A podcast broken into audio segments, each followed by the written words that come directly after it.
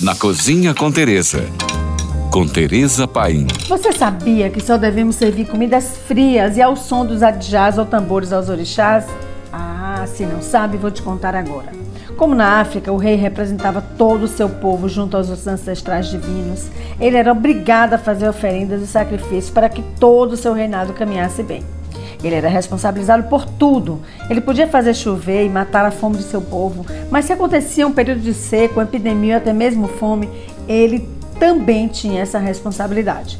Mas o soberano era absoluto e suas preces eram mágicas, traziam prosperidade e por isso ele era adorado. Sua morte era muito temida pelos súditos, pois eles achavam que sempre viria o caos. Dessa forma, tudo à volta do rei era tratado com muito cuidado. O rei vivia em seu palácio cercado de esposas, sacerdotes e guardas para proteção. Só podia andar pela cidade quando havia comemoração dos deuses, mas sempre cercado de toda a segurança. Era proibido viajar através das águas e nem sequer podia chegar perto do mar. A alimentação não era diferente. Havia vários rituais de precauções na hora de alimentar o soberano. Muitos sequer tocavam na comida, pois havia sempre um servo para colocá-la em sua boca e um outro servo para dar-lhes a bebida.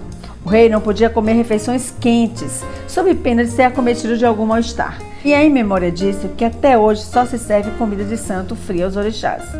O momento de refeição de um rei era solene para a corte, sendo anunciado para todos. Em alguns reinos, o sinal era dado por um sino de ferro, e em outros era usado um tambor real para esse feito. Em recordação desse ritual, até hoje usa-se o adjá ou tambor para anunciar o momento de oferecer comida aos orixás.